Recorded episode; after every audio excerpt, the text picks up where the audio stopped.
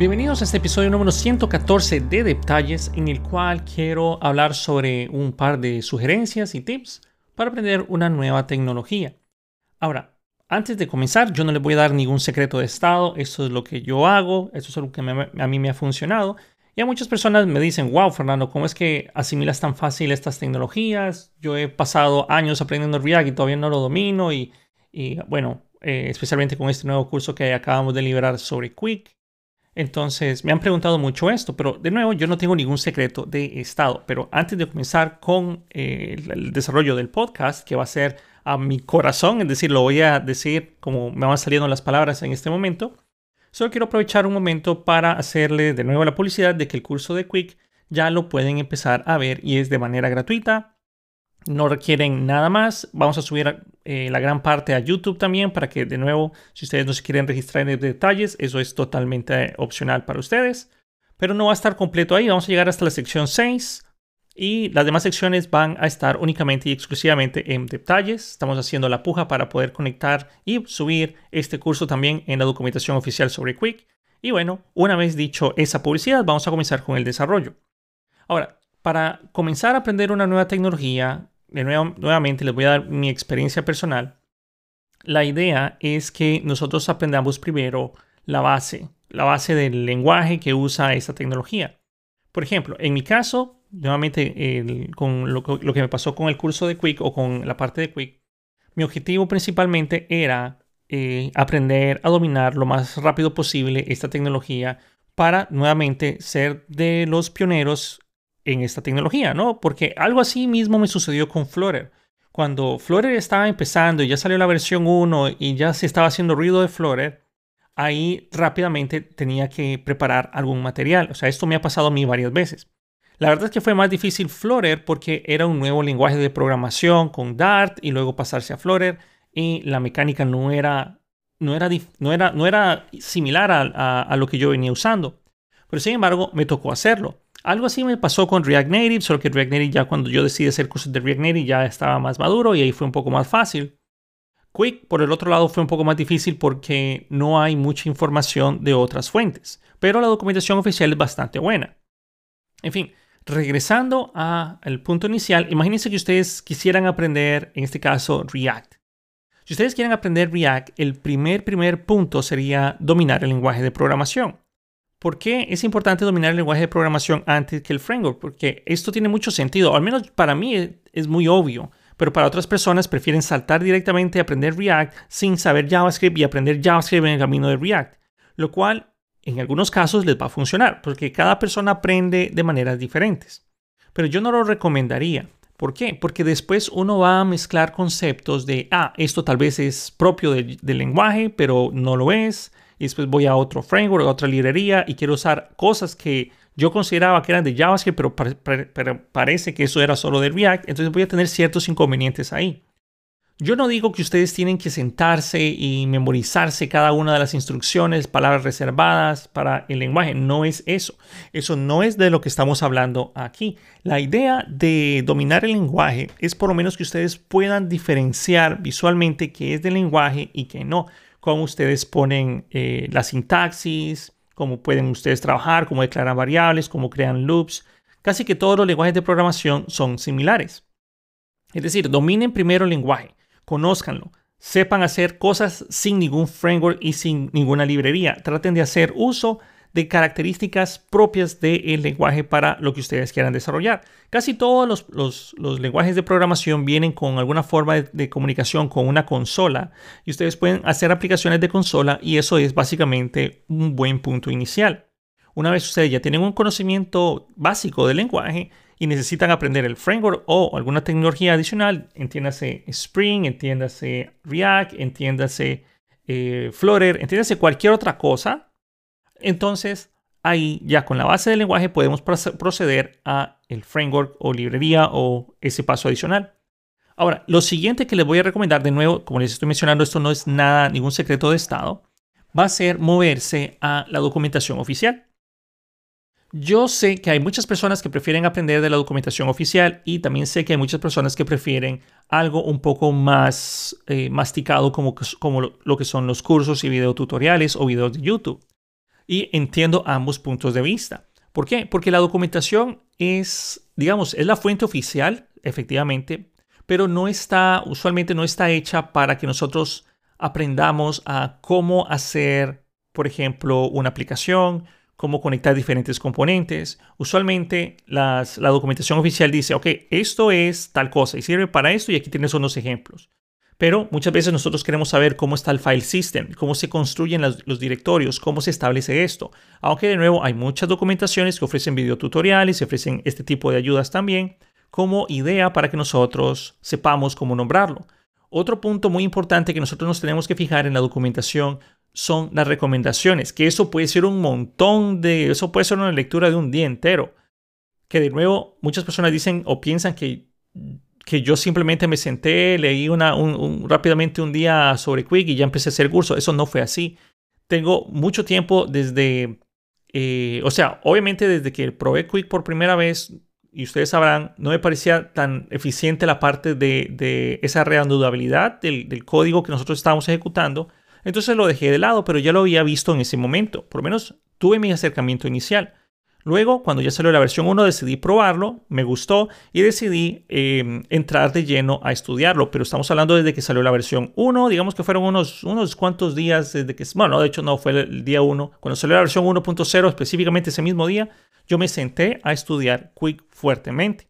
Y he pasado, sin exagerarles, pasé una semana entera dedicándole más de 8 horas al día, inclusive los sábados, estudiando Quick lo más posible. Me empapé lo más posible de Quick, escuchaba Quick, escuché los podcasts, vi todos los videotutoriales que tenían, vi toda la documentación oficial. Bueno, tal vez no toda, pero sí casi que diría que el 80% de la misma. He hablado con personas que están fuertemente involucradas con el framework y todavía tengo otras charlas que están pendientes con invitados especiales que yo también con, en, el transcurso de mis estudios, todavía yo tengo dudas, pero tengo la oportunidad de hacerle esas preguntas a personal o a personas que han participado en el desarrollo de Quick. Entonces yo tengo mis notas ahí que pronto se las voy a, lo vamos a hacer en un video, bueno, un episodio en video para que ustedes la puedan ver, porque yo tengo preguntas bastante interesantes sobre la funcionalidad de Quick. Pero bueno, eso es otra cosa. Pero de nuevo, regresando, hay ciertos tips. Regresando a esos tips. Lo primero que también les voy a pedir después de que vayan a la documentación, realmente sería lo segundo, después de que ustedes ya saben dónde está la documentación oficial, es importante que ustedes sepan usar el buscador. Es decir, en la documentación oficial, la mayor parte de ellos, y voy a hacer la énfasis nuevamente a, a, Quick, si ustedes no han usado la documentación de Quick o el buscador tiene un AI en el cual pueden preguntarle ciertas cosas y el AI le da buenos ejercicios. El 80% de, de las respuestas que me dio ese AI fueron muy buenas pero en general usemos el buscador, aprendamos a usarlo. El de Angular no es muy bueno, estaría esperando que lo mejoren muy pronto, pero de igual manera me refiero a saber usar el buscador, porque hay veces que nosotros queremos saber, ok, cómo son los ciclos de vida, o cómo funciona esto, o cómo hago una petición HTTP, o cómo hago tal cosa. Idealmente queremos buscar en la documentación oficial, especialmente tecnologías que son muy nuevas, donde la comunidad no es muy grande, el caso de Quick, por ejemplo, o en mi caso de Flutter, cuando yo empecé a hacer mi primer curso de Flutter, no hay mucha información al respecto, por lo cual la documentación oficial prácticamente se vuelve el único lugar donde nosotros podemos tomar información confiable. Eventualmente eso empieza a florecer, empiezan a salir tutoriales muy buenos, empiezan a salir cursos muy buenos, empieza a salir eh, o a florecer la comunidad y después nos apoyamos en otro miembro de la comunidad y así va. Pero bueno, otro punto muy importante que nosotros tenemos que hacer es que muchas veces nosotros no contamos con 8 horas al día para estudiar algo. Es decir, inclusive esas ocho horas al día puede que no sean igual de fructíferas que unas dos horas al día o una hora al día. Todo va a depender de qué tan estrictos seamos nosotros con lo que queremos aprender. Mi recomendación es que si solo tenemos unos 30 minutos o una hora al día para estudiar algo que nosotros queremos aprender, simplemente hagamos lo mismo que nosotros eh, sabemos que nos va a funcionar. Lo primero sería tomen, tomen un vaso de café, agua, ténganlo a la mano y esa va a ser su única distracción. Cierren redes sociales, dejen el celular boca abajo, no lo estén viendo, traten de, de mm, no sentir esa, yo sé que sentir esa necesidad porque cayó una notificación y queremos ver el celular, yo sé que eso es difícil de controlar, pero eso ya lleva a otro tipo de, problema que nosotros tenemos que ser eh, ese ser que puede estar controlando nuestro eh, nuestro celular y que el celular no nos controle a nosotros. Nosotros tenemos que nuevamente tomar el celular, ponerlo boca abajo, porque puede ser que venga una llamada. Si es algo importante, los van a llamar. Pero si no es algo importante, entonces nuevamente eh, pueden ponerlo boca abajo y traten, traten. Si tienen ese celular, tiene una lucecita, tapen esa lucecita de notificaciones. Pero traten de dedicar esa media hora, esa hora, plenamente a esa tecnología. Yo no digo que estudiar más de una hora sea fácil, es cansado y por eso ustedes tienen su distracción, que va a ser su vaso de agua, su café, su cerveza, lo que ustedes les guste para tomarlo. Obviamente no tomen mucha cerveza porque después ya no, nos concentramos bien. Pero bueno, la cosa es que traten de hacer eso, de, enfocarse ese tiempo lo más posible, porque es la mejor manera en la cual nosotros vamos a poder aprovechar el tiempo en la segunda, tercera sesión de, estudio que ustedes hagan en otro día o en el día subsiguiente o el día después de ese, traten de ir tomando notas, por cierto. Estas notas con el objetivo de que vayamos creando una memoria muscular. Yo, la verdad es que yo recomendaría, si ustedes pueden, tomen notas manualmente, es decir, agarren un pedazo de papel, escriban ahí y eso ayuda mucho. En mi caso, yo soy una persona que detesta escribir en papel, mi letra es súper horrible y escribo muchas veces más rápido en la computadora que en papel, pero obviamente en papel tenemos mejor control sobre el lienzo que tenemos ahí. Si a ustedes les sirve, escriban en papel o en una tableta si ustedes lo desean, pero eso no me ha funcionado. No, bueno, me ha funcionado, pero no muy bien. Entonces, para las personas que prefieren escribir notas, yo abro un archivo de Markdown y empiezo ahí a colocar palabras clave, funciones importantes, cosas que yo deseo recordar y voy creando algo como esto es importante, esto es interesante y voy anotándolo ahí. Al día siguiente o al día subsiguiente, cuando ustedes regresan a estudiar, léanse todas sus notas y eso les va a ayudar a ustedes a tener un punto inicial como para volver a, calentar el cerebro en esa posición. De nuevo, yo no soy psicólogo, yo no soy experto en eh, memorizar cosas ni nada por el estilo, pero eso es algo que a mí me ha funcionado. De nuevo, las mismas consideraciones, dejen el celular, traten de evitar las distracciones lo más posibles y enfóquense, enfóquense en lo que ustedes quieren. Cuando ustedes ya están, digamos que en cierto nivel de dominar una tecnología, simplemente hagan ejercicios básicos. Los ejercicios básicos van desde un contador, luego hacer una lista de tareas, que mucha gente se queja de que hago muchos esos ejercicios, pero nuevamente son bases que nos sirven a nosotros para aprender a dominar un lenguaje. ¿Cuál es el objetivo? Bueno, obviamente empezamos por el hola mundo, pero ¿cuál es el objetivo de un contador? Ah, el contador nos va a servir a nosotros para saber cómo cambiar la variable, cómo cambiar el state. Y si ustedes tienen una aplicación web o una aplicación móvil y quieren mostrarlo en pantalla, entonces eso les va a servir a ustedes para ver cómo va esa, esa interactividad, cómo ustedes logran esos objetivos. Y así poco a poco vamos a ir viendo. ¿Cuál es el objetivo de una lista de tareas o un to-do? Ah, bueno, nosotros ocupamos de alguna manera mantener alguna colección de datos, poderlos llegar por, por ID o por posición index o como ustedes quieran, pero ya significaría que ya son objetos un poco más elaborados. Luego de ahí, ustedes pueden ir explorando otras alternativas. Puede crearse algún, eh, algún tipo de carrito de compras, es decir, ustedes tienen unos productos y los añaden a un carrito de compras y ahí ustedes pueden mezclar listas o arreglos, contadores, y también van a poder usar eh, barrer objetos como para sacar el total, subtotal, impuesto. Es un buen ejercicio también un poco más elaborado. Luego pueden hacer calculadoras, que eso tal vez es... Ese ejercicio es medio aburrido, a menos de que ustedes tengan una forma de hacer un UI interesante, porque la calculadora a veces puede ser bien aburrida. Pero bueno, ustedes empiezan a hacer ejercicios sencillos y así van creciendo. Otro punto que también menciono o que me hubiera gustado mencionar antes de que se me olvidara es que muchos, eh, eh, muchas documentaciones cuentan con una serie de tutoriales. Esos tutoriales, de nuevo, haciendo referencia al de Quick porque es lo que tengo más presente porque pues, los, hice no hace mucho. Quick cuenta con una serie de tutoriales hechos por la misma gente de Quick que honestamente los tutoriales se ven bien feos, son súper sencillos, pero explican conceptos muy importantes de la tecnología. Entonces, de nuevo, si ustedes pueden, saquen un rato y hagan todos los tutoriales que puedan de esa tecnología. Por ejemplo, cuando yo estaba aprendiendo Flutter Block, que eso era tal vez de lo más complicado, luego ellos soltaron una serie de tutoriales muy buenos, pero ah, un poco complicados de seguir. Pero para esas alturas ustedes ya tenían un cierto conocimiento de la, de la tecnología, del framework, del lenguaje y también ya habían trabajado con Block de maneras sencillas y ahí ustedes van creciendo. De nuevo, traten de hacer todos los tutoriales oficiales de la documentación. Eso les va a ayudar a ustedes no solo a aprender lo que quieren hacer o lo que el tutorial les va a enseñar, sino también van a seguir buenas prácticas. Que ese documento o esa, em, o esa página web o ese PDF o esa información donde están las buenas prácticas del lenguaje incluyen cómo nombrar los archivos, qué recomendaciones hay, cómo se ponen las funciones, qué nombres tienen que tener las clases, eh, si usa lower camel case, camel case, keyword case, si usa algún tipo de notación de punto, esto no es permitido, esto es permitido. En fin, van muchas cosas ahí que ya están implícitas porque la gente que hizo esa documentación, esos tutoriales, ya van eh, utilizando todo eso por defecto. Claro, muchas veces, y es probable que esos mismos tutoriales tengan alguna que otra discrepancia con las recomendaciones de, que se dan allá en una página oficial de, pues, donde están todos los tips y los do's y don'ts, que se dice a las cosas que se pueden hacer y las cosas que no se deben de hacer.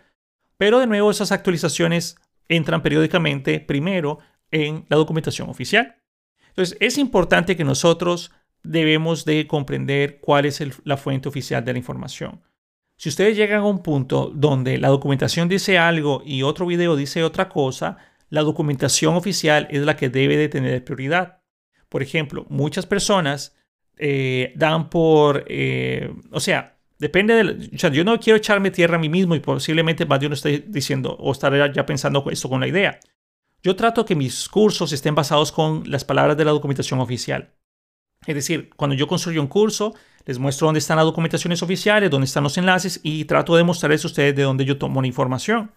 Y luego yo uso lo que sé para crear ejercicios complicados o ejercicios que mezclen todo de tal manera de que eso sea como ustedes pueden crear esas aplicaciones. Pero de nuevo, cuando ustedes están leyendo la documentación oficial, sigan las palabras de la documentación oficial porque las cosas cambian. La tecnología no es la misma hoy como va a ser mañana, en un año, dos años, tres años, cuatro años. Las cosas cambian, evolucionan y se van madurando. Otra cosa que nosotros tenemos que tener en cuenta es que cuando nosotros llegamos a un punto, y esto es ya un poco más allá, esto ya no va tanto con, el tema principal de sugerencias para aprender una nueva tecnología. Cuando ustedes estén llegando a un punto, esto va a ser una buena práctica, o por lo menos una práctica que, que podrían aplicar en su vida. Cuando lleguen a un punto donde ustedes tengan una que decidir, ok, esto es más rápido para la computadora, pero hace más difícil de leer para, los, eh, para otros programadores o para mí mismo en el futuro, entre ¿Qué quiero? ¿Mejorar el rendimiento mm, de, ese proceso por unas milésimas de segundo o que el código sea más fácil de leer? Cuando obviamente sean milésimas de segundo donde eso no impacte el rendimiento, prioricen darle una mejor legibilidad a su código. Esa debe ser la prioridad. Pero si esa, esa mejora que ustedes están haciendo para mejorar la legibilidad de su código impacta en el rendimiento considerable de la aplicación, entonces no es una solución viable. ¿Ok? Pero eso es algo, una regla que nosotros tenemos que tratar de aplicar, porque al día de mañana vamos a regresar a nuestro código y vamos a volver a leerlo. Aunque esos ya son sugerencias de Clean Code y otras eh, buenas prácticas para escribir un código más fácil de mantener. Pero regresando al tema principal, otra cosa que yo hago mucho, haciendo referencia a las notas, es que cuando ustedes están tomando notas, no escriban mamotretos porque esos mamotretos en sus, en sus notas, en sus documentos, son, son una hueva. Son difíciles de leer. Al día siguiente, cuando ustedes regresen a leerlos, va a ser algo complicado. Mi recomendación es que las notas traten de que sean lo más al grano posible. Por ejemplo, esta función hace tal cosa, punto, ya está. No tengo que decir, esta función hace tal cosa, tal cosa, tal cosa, y a la vez me sirve para esto, esto, esto, esto, esto. O sea, ustedes traten de hacer eh, un, mini manual de usuario de la tecnología que están aprendiendo bien compacto para que cuando vuelvan al día de mañana a leerlo no les tome una hora leerlo porque después ya no van a querer hacer nada. Si ustedes hacen infogramas o hacen gráficas mucho mejor porque eso les va a ayudar a comprender de una manera visual con una sola pasada de sus ojos ya van a recuperar más, eh, información que que ustedes se pongan a leerlo y por eso es que si ustedes pueden escribir o inclusive usar una tableta o algo ayuda muchísimo. Otro punto que les puedo dar es que, eso también es interesante, pero puede ser algo contraproducente, es aprovechen las comunidades que hay de la tecnología. Usen comunidades de Discord, comunidades de Facebook, que son las más comunes en las cuales yo participo y veo. Si bien es cierto, a mí yo estoy como en, a favor y en contra de las comunidades de, de, Facebook porque no son, no son, he visto muy poca comunidad donde está bien moderada y eso a la larga termina siendo a las personas muy tóxicas. Y muchas veces nosotros cuando estamos aprendiendo una tecnología, por eso prefiero canales de Discord, aunque esto también se aplica en canales de Discord, pero por lo menos ahí hay más moderador, bueno, hay más moderación en ese aspecto. Por ejemplo, yo he visto muchas comunidades de la comunidad de Flutter, la comunidad de Nest, de, de, Node, de Angular, muchas comunidades y en Facebook principalmente. Y el común denominador es que muy pocas personas se toman en serio estas comunidades. Es decir, nosotros como personas que estamos aprendiendo, imaginemos que queremos aprender Flutter. Y yo llego a estas comunidades y pongo una pregunta que es súper obvia para personas que están con años de trabajar en la tecnología lo más probable, y eso es algo que yo he detestado siempre, que ponen un enlace a Google. Es decir, simplemente google.com. Vaya, ahí está, ahí puedes servirte. O últimamente he visto preguntarle a, ChatGPT. O sea, ¿cuál, ¿cuál es el beneficio de nosotros de participar en una comunidad si no vamos a ayudar a la comunidad?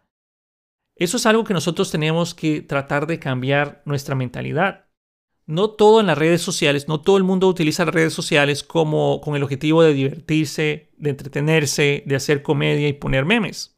Ok, no está mal utilizar las redes sociales para eso porque no queremos vivir en una sociedad donde todo el mundo es un robot que, solo está pensando en, aprender, aprender, aprender, trabajar, trabajar, trabajar. Obviamente queremos algo para liberarnos, para liberar ese, ese estrés del día a día, liberar los problemas, pensar en otras cosas. Pero hay comunidades especiales para eso. Cuando ustedes están trabajando y alguien pone una pregunta, por más obvia que sea, por más fácil que tú lo creas, si la persona pone esa pregunta, esa persona se está exponiendo que no sabe algo y necesita aprenderlo. Ustedes, las personas que saben al respecto, tenemos la obligatoriedad, diría yo, o la, la mm, eh, sí, digamos la obligatoriedad de que si yo no le quiero responder, no lo voy a, huevar, no le voy a tirar una pedrada, no lo voy a insultar. Y, e insultar no es que no seas tonto, o sea, no estoy escribiendo eso. No, me refiero a eso con, con insultarlo. Me refiero no ponerle, o sea, si yo no le voy a ayudar, no le voy a entorpecer su camino. Porque muchas veces, y cada uno de ustedes que están escuchando, que tal vez más de uno diría, ay, sí, yo a veces hago eso. Para cualquiera una de nosotros, inclusive yo más de una vez así también he pecado de eso, más de uno de nosotros entorpecemos ese camino y muchas veces nosotros cuando estamos ahí, en ese punto, cuando nosotros tenemos este problema y estamos buscando solución, imagínense que ustedes, ok, no voy a usar la comunidad de Facebook, pero voy a usar Stack Overflow y habilité el check para que me caiga un correo electrónico cuando hay una respuesta. Imagínense que ustedes tienen un problema que les está quemando la cabeza desde hace días y ponen la pregunta en Stack Overflow y ustedes reciben un correo de que alguien ya respondió su pregunta. Ustedes van a ir con toda la esperanza del mundo de que esa persona les ayude en su problema y lo primero que van a encontrar es un enlace que dice, hey, búscalo en Google.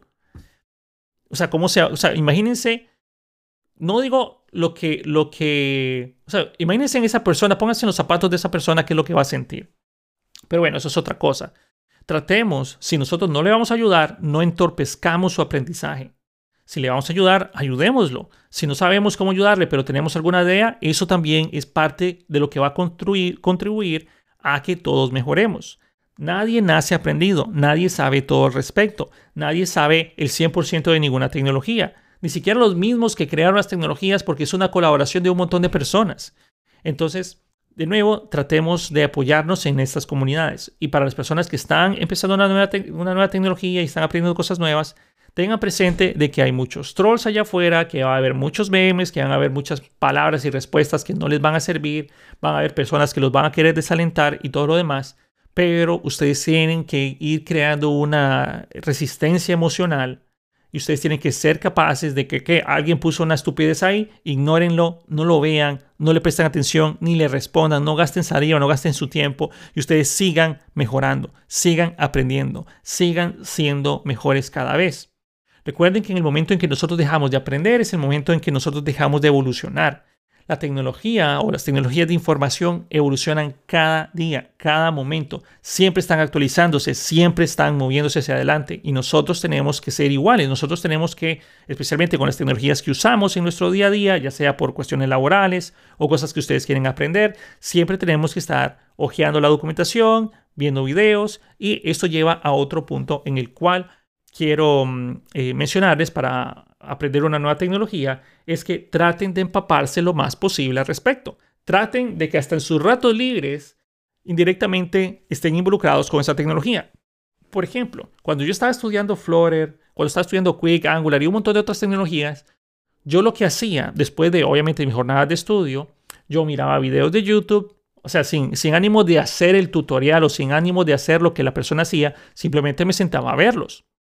Me sentaba a ver esos videos porque puede ser que salga algo interesante que conecte con algo que yo había visto y después cuando vuelva a sentarme a estudiar lo voy a tratar de aplicar. Igual eso les crea un historial en YouTube para que lo puedan voltear a ver. Sigan eh, foros, sigan las cuentas oficiales de las tecnologías, traten de empaparse indirectamente del tema también.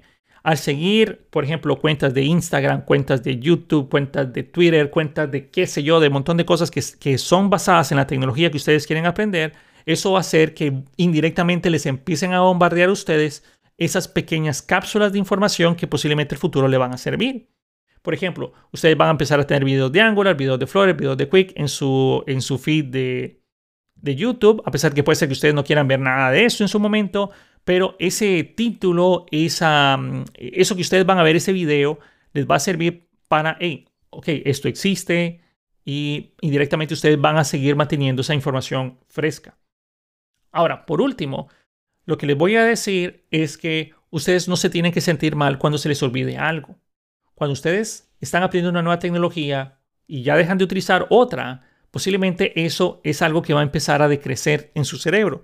No es lo mismo tener información en, la memoria a corto plazo de su cerebro porque rápidamente la pueden obtener, a diferencia de esa información que su cerebro va a ir poniéndoles en la memoria de largo plazo, que no es de acceso tan rápido. Podríamos pensar de que la memoria a corto plazo es este disco duro M2 súper rápido que tiene conectado el cerebro, que ni siquiera pasa por cables, está directamente conectado en su tarjeta madre pero la memoria a largo plazo podría ser un disco duro de mayor capacidad, que es de 5200 revoluciones, que pasa por un montón de cables y cuando ustedes requieran esa información tienen que esforzarse por llegar a ella. Pero después, cuando ustedes lo, vuelven a necesitar, ustedes van moviendo esa información al disco duro rápido y eso es básicamente cómo funciona nuestro cerebro. De nuevo, no se sientan mal por olvidar cosas. Para eso tienen ustedes las notas, para eso ustedes tienen la documentación oficial, para eso es que ustedes van creando estas conexiones de saber dónde está la información que a ustedes les interesa. Y algo importante que decía mi papá, lo importante es no, es no es saber, sino saber quién sabe. Y yo le añadiría y también saber dónde está la información que ustedes quieren. Por ejemplo, yo no me acuerdo de todo de, los frameworks ni tecnologías que enseño, pero muchas veces sé, como yo ya practiqué dónde estaba el, buscador de la tecnología, eso es algo que me es más fácil recordar. Y cuando yo voy a ese buscador, yo ya sé dónde están las cosas, yo ya sé cómo llegar rápidamente. Cuando ustedes hacen cursos en línea, y no les miento, muchas veces yo voy hasta mis mismos videos para acordarme de cómo era algo.